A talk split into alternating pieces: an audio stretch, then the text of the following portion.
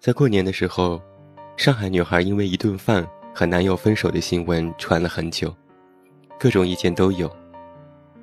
本来我也想具体的说一说，现在就概括的说一些自己的看法。女孩或许情商不高，错在处理方法，不再分手。换做我是她的父母，也不会同意。这不是歧视哪里的人，而是所谓的门当户对，不仅仅是社会经济层次阶级的差别，更加深层和内里的，是没有办法调和的文化差异。我也有一些亲戚在农村生活。有时逢年过节，或者是婚嫁丧娶，我和父母就会回去。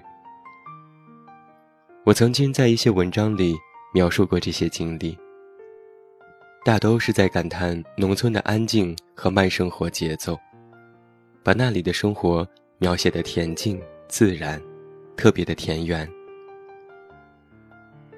但是文章总归是文学创作，抛开这些，真实的生活。就是如此吗？在我已经知道农村生活条件和自己的差异后，尚且不能过多的容忍。一个完全超过心理预期底线的女生有如此的反应，其实不难理解。但是爱玻璃心的人，也别觉得这就是所谓的歧视。这其实是地域差异所带来的不适感，是直接的反应。说的简单一些，我们都是走出了自己的舒适圈，感到不舒服而已。但是啊，上海女孩这一次涉及到的是一生的爱情，这个问题就严重一些。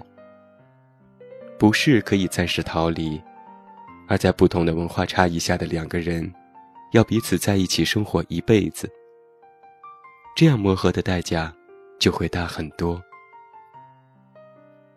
或许他们都在城市里工作，平日里看不出差异。但是各自回到自己舒适的生活环境当中，这种不同就会彰显得格外明显。这个时候就要提一下我的父母。我的父亲就是从农村考学来到城市的，在城市工作，认识我母亲后自由恋爱。据说当年，外婆就不是特别同意这门婚事，是我妈觉得我爸人好，这才嫁了。幸运的是，曾经的贫富差距不大，农村和城市生活状态接近，没有出过像这个女生的问题。但是我妈经常用的口头禅就是：“你爸小时候的那些习惯，到现在都没改。”或者是。你将来娶媳妇儿，可千万别找像你爸这样的人家。我曾经问过理由，我妈说，不是嫌贫爱富，不是歧视，钱是小事。是有些话，有些理，根本就说不通。我说的他们不理解，他们说的我也不理解，不知道谁对谁错，琐事一堆。我妈说：“她费了多少年的功夫，跟完全不是类似生活环境背景下的人们打交道、沟通交流、做亲戚，最后收效甚微，鸡同鸭讲。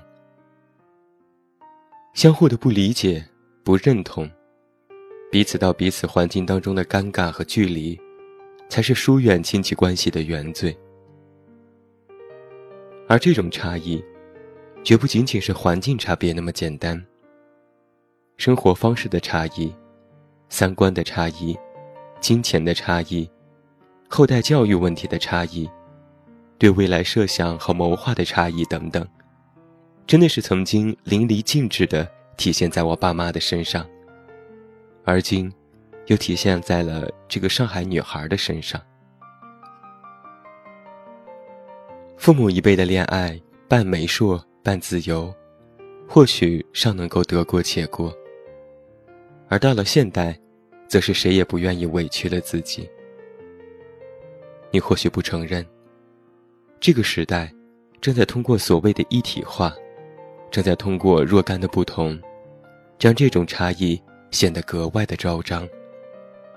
这个社会，自然而然地完成了它的差异属性和分层。城市和农村的差异一直都在。我看了一个帖子，详细描写了如今农村的生活，我也都或多或少的体验过。我不觉得有任何过多的尴尬和难堪，但是凡事经不住对比。曾经觉得这样活着没有问题，但经由女生这么一曝光，再次证明了这种差异大于想象。这不仅仅是农村对城市的靠拢，或城市对农村的改造这么简单，而是在经过不同的环境对比之后，凸显出的人的不同。我们相信有超越阶级、不分高低的爱情，却没有超越阶级的现实。我们从来都生活在一种好似不闻窗外事的生活。以门当户对作为不管是爱情还是其他生活方式的标准。鱼找鱼，虾找虾，乌龟找王八。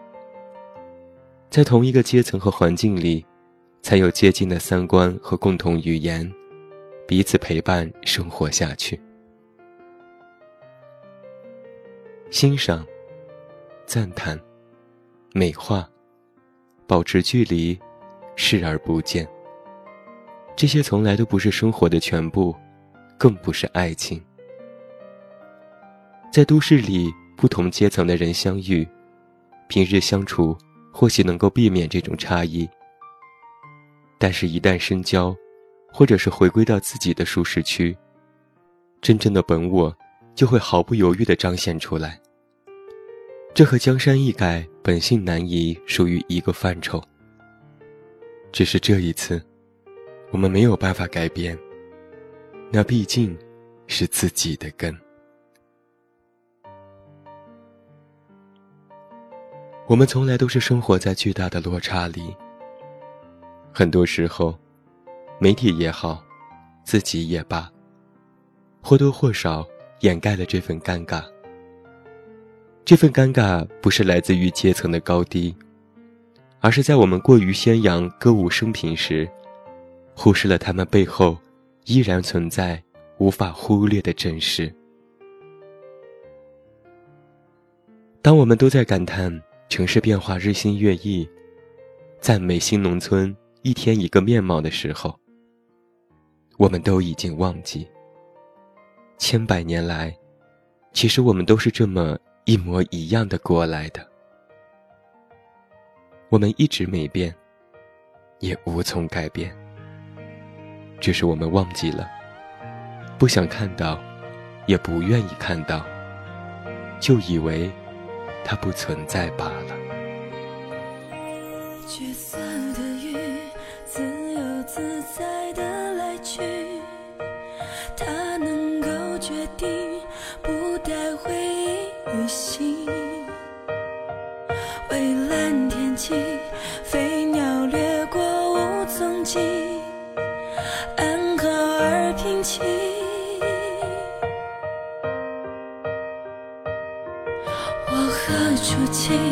勾勒你长长背影，曾试着努力拉近我们距离，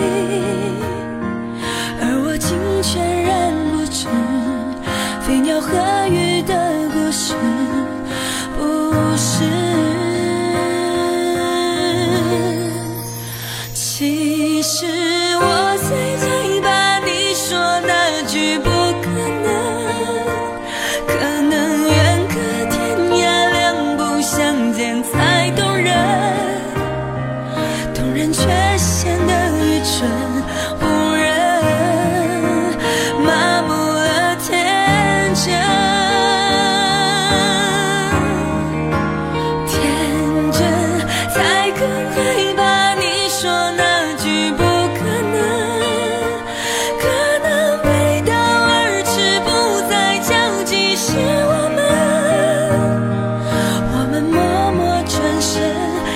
转身只是陌生人，